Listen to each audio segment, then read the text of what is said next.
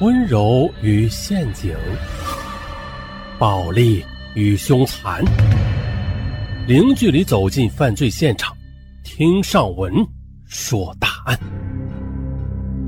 本节目由喜马拉雅独家播出。二零零六年三月九日，京承高速公路密云县境内的一处涵洞内，惊现一具被焚烧的无名女尸。当地公安局接到报警后，旋即赶赴现场。经过公安人员艰苦而缜密的侦查，死者的身份很快的就得到了确认，犯罪嫌疑人也渐渐的浮出了水面。四月二十五日，犯罪嫌疑人贾洪山在畏罪潜逃一个多月之后，和他的父亲贾凤军一并的被公安机关抓获。可悲的是啊，即便在接受公安人员审讯的过程当中，父子二人依然心存侥幸，连续翻供。他们争相表演揽得争罪的闹剧，企图掩盖事实真相，以舍己保家。然而铁证确凿，神圣的法律尊严岂能遭如此践踏？一个月后，贾氏父子被同时批准逮捕。案情的本身并不十分复杂。但随着案情的水落石出，人们看到的是贾洪山与死者之间的变态恋情，看到的是贾氏父子间的畸形父爱，以及太多的思考和警醒。现年二十四岁的贾洪山，除了年龄上的差异啊，相貌上酷似他的父亲贾凤军。他们的邻居和亲友还说呀，这爷俩的性格呀，看着有几分相似，话不多。看上去是敦厚本分，但心里都挺有主意的。贾家世代务农，父亲贾凤军虽说也能够识文断字，并且在村里还有一些声望，但是啊，终究是初中毕业，一辈子是面朝黄土背朝天。在两千年的七月，十八岁的儿子贾洪山从顺义区成人专科学校学成毕业。虽说只是个中专生啊，但毕竟在村里也算是个真正的文化人了。尤其是贾洪山不久后又被燕京啤酒厂录用后，那闻着邻居们的夸奖，村里年轻人的羡慕，贾凤军的脸上更是因为儿子的出息而增添了许多光彩。贾凤军对儿子从小就溺爱有加，打这以后，他更是对贾洪山奉为至宝，遇事从来不逆着儿子，只要儿子愿意做。那父亲从来不说半个不字。在二零零一年三月的一天，贾洪山与几个朋友到县城一处名叫石院的大排档聚会。哎呀，几个年轻人凑在一起，难免有些声高音大。哎，就这样不经意间就惹烦了邻桌，两桌食客之间由此而叫嚷了起来。不过还好啊，在别人的劝说下，两桌人都不欢而散了，矛盾并没有再激化升级。可就在朋友们与人大打口水战的时候，贾洪山他发现了邻桌有一个女子，她在若无其事的坐在那里。哎，个头呢不算高，嗯，也不算十分漂亮，但是却很耐端详。虽说只是扫了一眼，但女子的相貌已经深深的印在了贾洪山的脑子里。再后来呢，贾洪山又去过那家大排档几次，几乎是每次都能遇上那个女子。那个女子显然也已经认出了贾红山，每次看到贾红山盯着她看，她也总会微微的一笑，算是打了招呼。就这样一来二去的，两人就这样认识了。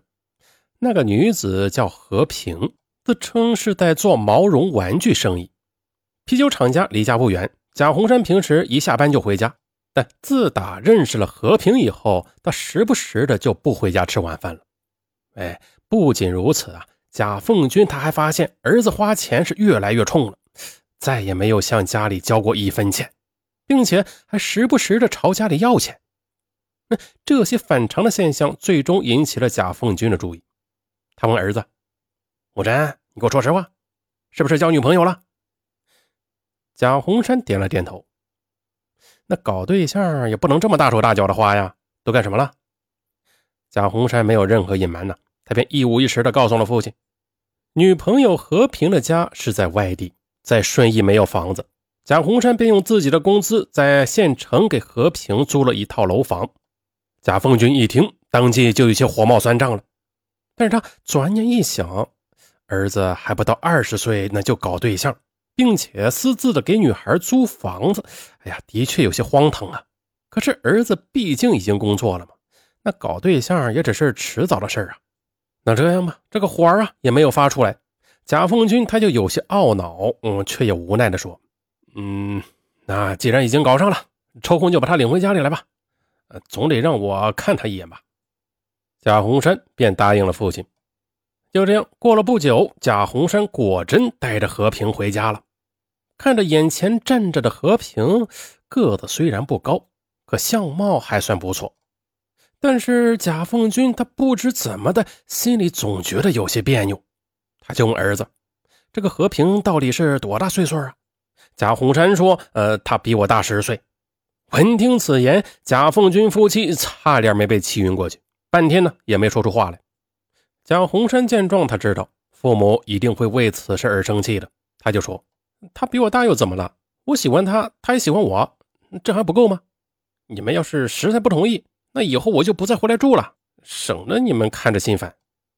作为父亲，贾凤军深知儿子的秉性，看似敦厚，他实则乖张。只要是他想到的，就一定会去做，敢说敢做，一点也不含糊。那看着儿子认真的样子，一向溺爱儿子的贾凤军啊，再一次心软了。他无奈的摇摇头，默许了这桩婚事，心想啊。只要儿子愿意，只要他们以后能够踏踏实实的过日子，那也就算了。就这样，稀里糊涂的就得到了父亲的默许之后，贾洪山干脆的就把和平带回家里来住了。两个人就名正言顺的住到了一起。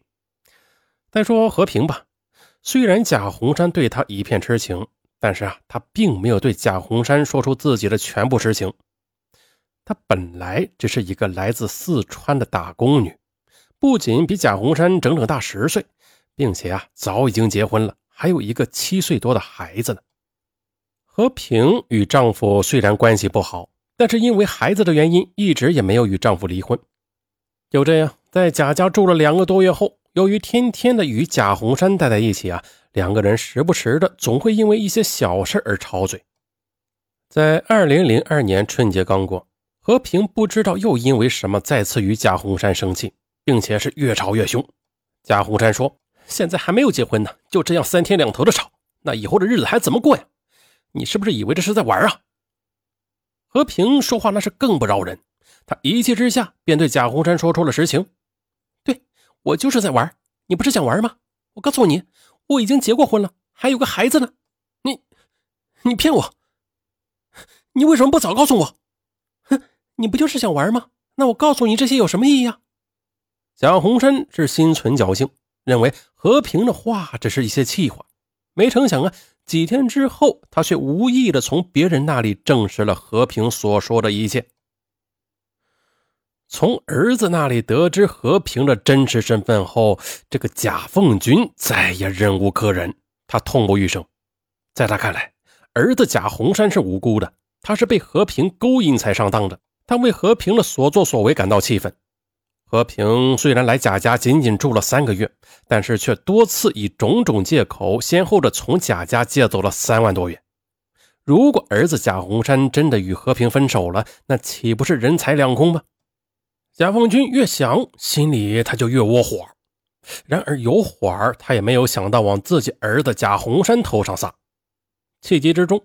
他从桌子上抄起一把水果刀，就插进自己的腹部，顿时是鲜血直流。幸亏被及时送往医院抢救，贾凤军才得以保住了性命。哎呀，眼瞅着事态如此严重，贾洪山不可能不管不顾了。他下定决心与和平分手，而和平他一言不发的就搬出了贾家。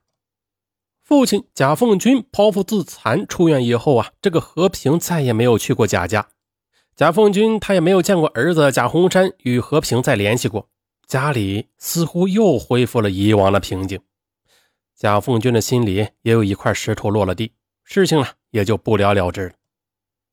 而事实上呢，贾洪山与和平并没有因此而真正的分手。虽然和平已经不住在贾家，但是仅仅两个多月之后，两个人便又电话联系上了。贾洪山时不时的还会去找和平，带着和平一块出去吃饭。和平呢也不冷不热的，好像是什么事儿都没发生过一样。因为贾家离县城开车还得大概有半个多小时的路程，贾洪山每次去县城主要是去与和平见面，两个人是明分暗合，家里人呢谁也不知道。